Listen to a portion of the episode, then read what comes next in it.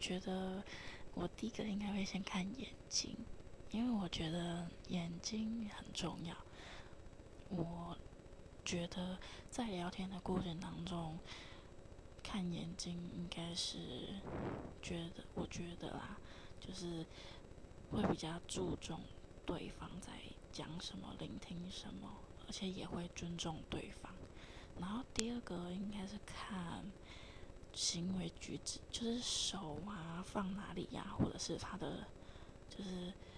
嗯表情面目这样子。那如果他的手啊或者是眼睛在飘移不定，或者是不是看着你的眼睛的话，我觉得他应该就是很不尊重，或者是很不耐烦。